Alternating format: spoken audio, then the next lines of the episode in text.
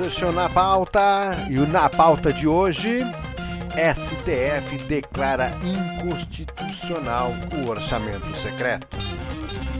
Estão facilitando a vida do Lula, né? Vamos combinar. Vamos combinar. Primeiro foi o Bolsa Família lá. Tiraram, né? O Gilmar Mendes deu aquela força, tirou lá da PEC, facilitou a vida dele. Agora, o STF parece que uhum, quer fazer ele cumprir as promessas de campanha antes mesmo de assumir, acabando com o orçamento secreto. É, eles que já estavam ali juntinho, eles e o PL, inclusive o PT e o PL, votando juntinho aí pela manutenção do orçamento secreto. Claro que eles vão dar um jeito aí, alguma outra manobra vai ter para continuar esse é, um, um esquema é, parecido em outros moldes, né? Até porque o orçamento secreto já é uma recriação do mensalão, então algum outro esquema vai vir, porque com certeza a farra do dinheiro público não vai acabar. Antes de nós continuarmos aí no nosso vídeo, vou te convidar para se inscrever aqui no nosso canal, deixar um like. E os comentários vão estar abertos aí para que você possa colocar o seu ponto de vista, a sua opinião. Nós vamos sempre estar dando voz aqui para você. E não se esqueça de ativar o sininho das notificações. Sempre que a gente subir um vídeo novo, você vai ser notificado. Se inscreva nas nossas redes sociais também, arroba na pauta hoje. Você nos encontra lá no Instagram, Twitter. E nós estamos também no Spotify. Tá? Aqui. Aqui no Spotify. E lá no Spotify nós temos conteúdo exclusivo para a plataforma Spotify. Tá bom? Dá uma conferida lá. E nos segue lá também, tá bom? Vamos então pro vídeo? Vamos então pro vídeo. Vamos lá então. O STF deu uma forcinha, né? Uma baita de uma força. Então declarou inconstitucional o orçamento secreto, né? É, o, o Supremo Tribunal Federal o STF decidiu então nesta segunda-feira, uh, ontem no caso, né, dia 19 de dezembro, por seis votos a cinco, considerar inconstitucional o chamado orçamento secreto. orçamento secreto, como ficaram conhecidas, né, as emendas parlamentares, cuja distribuição de recursos é definida pelo relator do orçamento. Essas emendas não têm critérios claros ou transparência e passaram a ser questionadas no STF, não só pelo STF, mas pela população inteira. Né? Em meio ao julgamento sobre o tema uh, do, do, STF, o Congresso chegou a aprovar na semana passada um novo conjunto de regras para as emendas. As regras definiram os montantes a serem distribuídos, mas sem estabelecer os critérios para a distribuição. Em novembro de 2021, a relatora do caso do STF, a Rosa Weber, suspendeu os repasses de verba através de liminar do orçamento secreto no mês seguinte, após o Congresso aprovar novas regras, a ministra liberou o pagamento das emendas.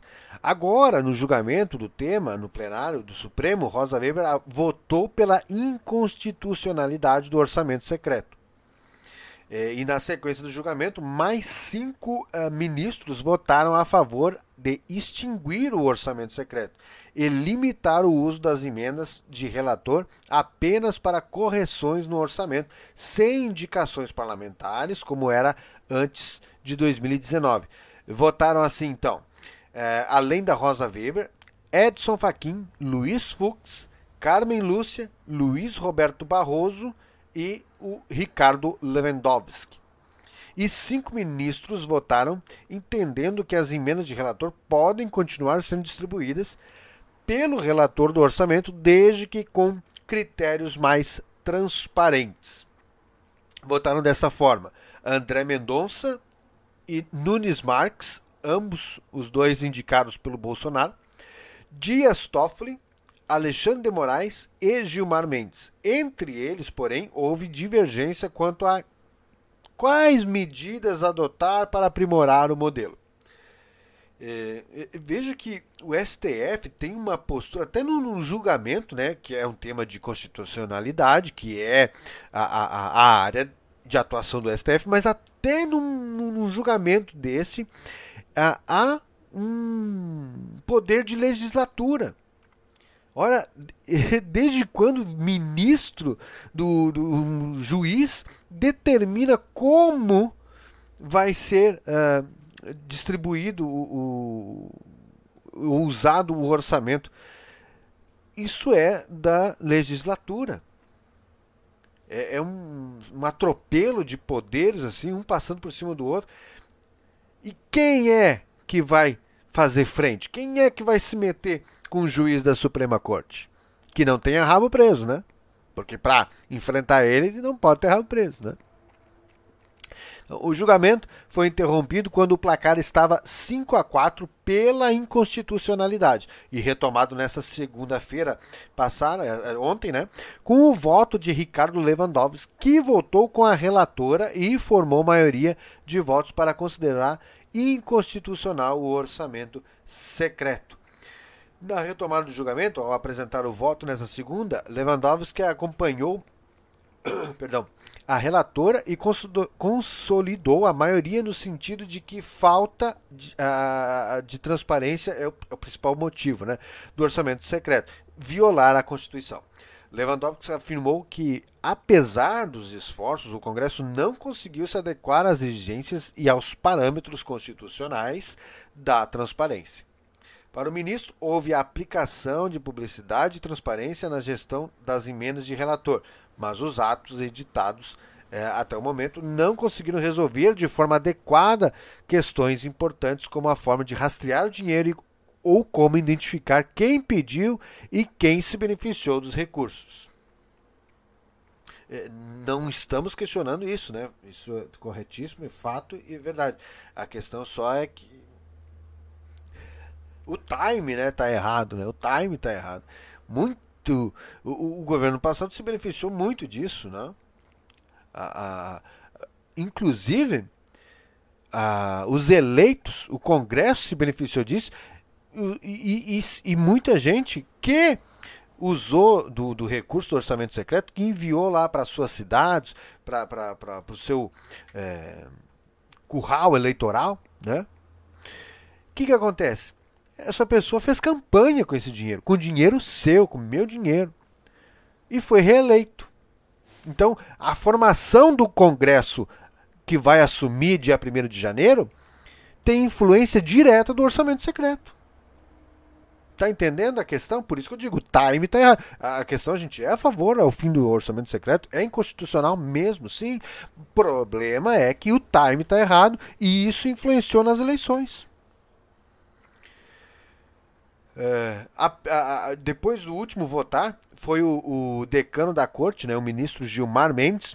O ministro é, entendeu que, apesar da necessidade de se garantir mais transparência ao mecanismo, não é possível simplesmente declarar inconstitucional a possibilidade de emendas de relator prever despesas restringindo-a a ajustes técnicos. Votou para que sejam tomadas medidas mais para garantir a publicidade, acesso público e a rastreabilidade do dinheiro em no máximo 30 dias. E que as instâncias administrativas que receberem ou receberam esse tipo de verba publiquem as informações sobre elas em no máximo 90 dias. O debate sobre a execução dos recursos por emendas deveriam ser enfrentados sem demonizações de ocasião. Ressaltou que a distribuição de recursos acaba pulverizada no sentido de soluções locais, sem critérios técnicos e sem objetivos em linha com o que prevê a Constituição com o combate à, à pobreza. Só para ficar bem claro, é, é, esse julgamento, o início do julgamento, se deu a ações é, que foram apresentadas ao STF por quatro partidos, entre eles o PV, o PSOL, o PSB e o Cidadania. Tá? A semana passada, nove ministros apresentaram os votos. Né? A Rosa Weber, que é a é, e, e, e, acompanharam integralmente o voto da Rosa Weber os ministros Edson Fachin, Luiz Roberto Barroso, Luiz Fux e a Carmen Lúcia. E os votos que a galera mais quer saber, né? Como votou André Mendonça e Nunes Marques, os indicados do Bolsonaro. Bom, enfim, uh, o André Mendonça ele divergiu parcialmente da relatora, entendeu que a Constituição permite que as emendas de relator ampliem ou criem novas despesas no orçamento para além dos ajustes. Mas, assim como Rosa Weber, Mendonça reconheceu que o Congresso deve tomar medidas para garantir maior nível de transparência e publicidade na aplicação desses recursos e votou por um prazo de 60 dias para que as emendas de relator tenham, nesse sentido, as mesmas regras das emendas individuais de e de bancadas. Já o Nunes Marques votou pela rejeição das ações por questões processuais. Para o ministro, eventual apuração de irregularidades deve ser feita por órgãos de controle, mas ressaltou a necessidade de transparência para esse tipo de emenda e deu um prazo de até 30 dias para que isso ocorra. E o Xandão, né, que é o, é o juiz do momento, Alexandre Moraes, é o mais falado, está nos trend topics do Twitter. O Alexandre Moraes também divergiu parcialmente de Rosa Weber. Considerou que o relator do orçamento tem o direito constitucional de criar ou ampliar gastos.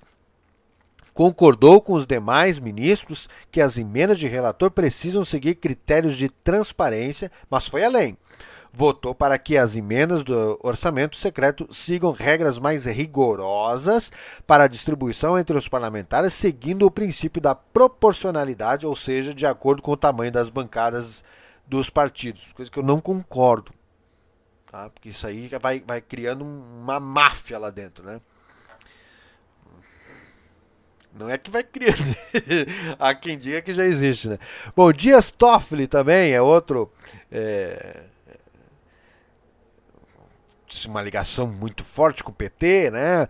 Então, ele estabeleceu critérios ainda mais específicos para as emendas de orçamento secreto. Além da transparência e proporcionalidade, Toffoli votou para que as emendas se enquadrem dentro dos programas estratégicos do executivo e que tenham limite de valores para cada município.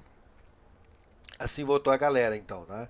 É, mas é, a questão da proporcionalidade que eu falo é porque daí vai criando um, um pequenos grupos gigantes Pequenos grupos que eu digo porque nós estamos falando mais de 500 deputados, mas aí você vai ter a bancada lá do PT, a bancada do PL e do União Brasil decidindo pelo resto todo.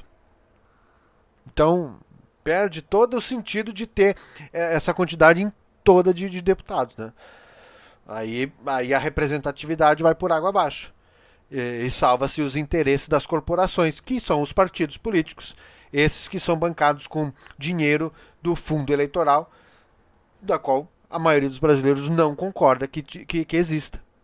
Ah, são quase 5 bilhões de reais para sustentar, para fazer santinho para eles, e, e, e, a maioria dos brasileiros não concorda com isso. Então, é, baseado nisso, a representatividade vai por água abaixo. Ah?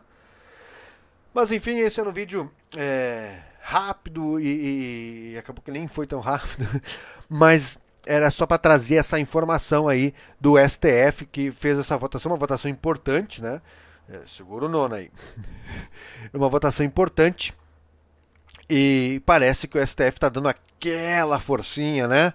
É, talvez faltou isso para o Bolsonaro, ser mais amiguinho dos juízes lá, ser mais amiguinho do STF, talvez teria uma ajudinha dessa aí, olha só, hein? O, Lula já está conseguindo cumprir as suas promessas de campanha sem nem sequer ter assumido. Baita ajuda, hein? Aí fica fácil, né, meu amigo? Aí fica fácil. Esse foi o vídeo de hoje. Eu quero te agradecer para você que ficou até aqui e convidar você a assistir os outros vídeos do canal. Nos acompanhe lá também no, no Spotify. Hora eu aprendo. No Spotify.